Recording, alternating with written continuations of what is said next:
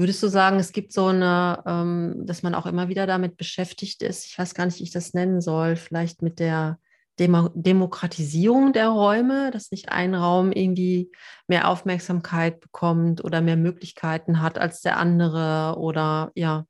Das ist eine super Frage und das gelingt natürlich viel leichter, wenn man im Team unterrichtet mit einer hm. klaren Fokussierung auf eben einen Teil der Gruppe, digital versus in Präsenz da. Da habe ich, hab ich die Möglichkeit mit den, mit, den, mit den Tools und den Optionen von Zoom zu arbeiten, ohne immer gleich die zweite Variante noch mitzuerzielen. Also die, die, diese beiden Räume werden, glaube ich, gleichberechtigter verhandelt. Das ist, ist ein guter Aspekt, ja also einfach mal so als äh, extrem gesprochen, ähm, ja, dann könnte man sie eigentlich auch getrennt voneinander stattfinden lassen. Also was ist denn der Benefit davon, dass ähm, zwei Leute eigentlich für verschiedene Räume zuständig sind, aber trotzdem beide Räume in einen Ort zusammenfallen? Gibt es da irgendeinen riesen Vorteil dann? Also das ist eine sehr berechtigte Frage. Ähm, das eine ist, wir gehen davon aus, dass ich gerade von einer Gruppe spreche, die sich schon vor Corona kannte, bevor Corona uns in verschiedene Nöte gezwungen hat. Mhm.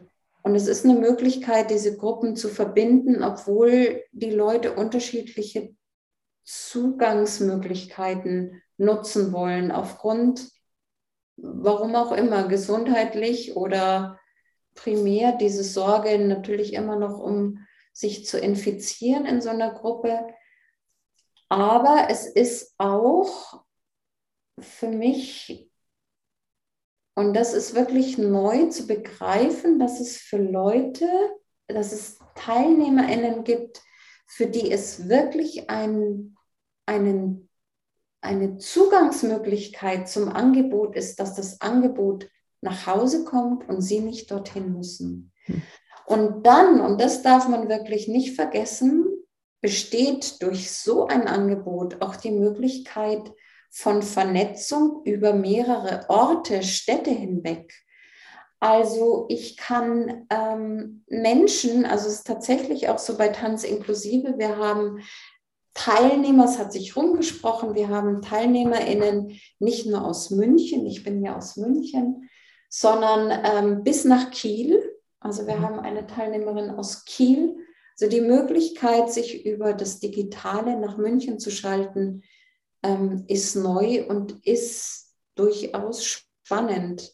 Das andere ist, das möchte ich jetzt auch ergänzen, ich habe auch mit einem Kollegen aus Freiburg, mit dem Graham Smith aus Freiburg, äh, inzwischen einen hybrid verbundenen Workshop mit zwei Gruppen. Ich in München mit einer Gruppe junger Erwachsener und er in Freiburg. Mhm. Und wir haben ein, einen Workshop zusammen gemacht und es gab immer wieder Phasen von, jeder entwickelt vor Ort zu der gleichen Themen- und Fragestellung. Und dann öffnen wir unsere Fenster, unsere digitalen Fenster und sehen, was die anderen machen. Wir haben auch damit gearbeitet und da sind wir bei der Frage, was ist denn digital noch? Wir haben auch damit gearbeitet, dass wir etwas entwickelt haben, das übersetzt ja. Mhm. in einen Score, zum Beispiel, ähm, wir entwickeln ein, eine kleine Phrase und schicken ein Audio, also wir tanzen diese Phrase in München, wir nehmen mit dem Audio den Bewegungssound dieser Phrase auf, schicken das nach Freiburg. Freiburg interpretiert das Audio, was von Wunderbar. Ja. Und wir sind jenseits vom einander zuschauen, sondern wir arbeiten auf der gleichen Basis von Bewegungsgenerierung, übersetzen das in unterschiedliche ähm, Interpretationen und Scores, teilen die und dann gibt es den Moment von das Original und die Interpretation. Und es ist wirklich spannend. Ich meine, die kennen sich nicht, die beiden Gruppen, und trotzdem war es ein sehr dialogischer Workshop aus zwei Gruppen, die weit auseinander zwischen Freiburg und München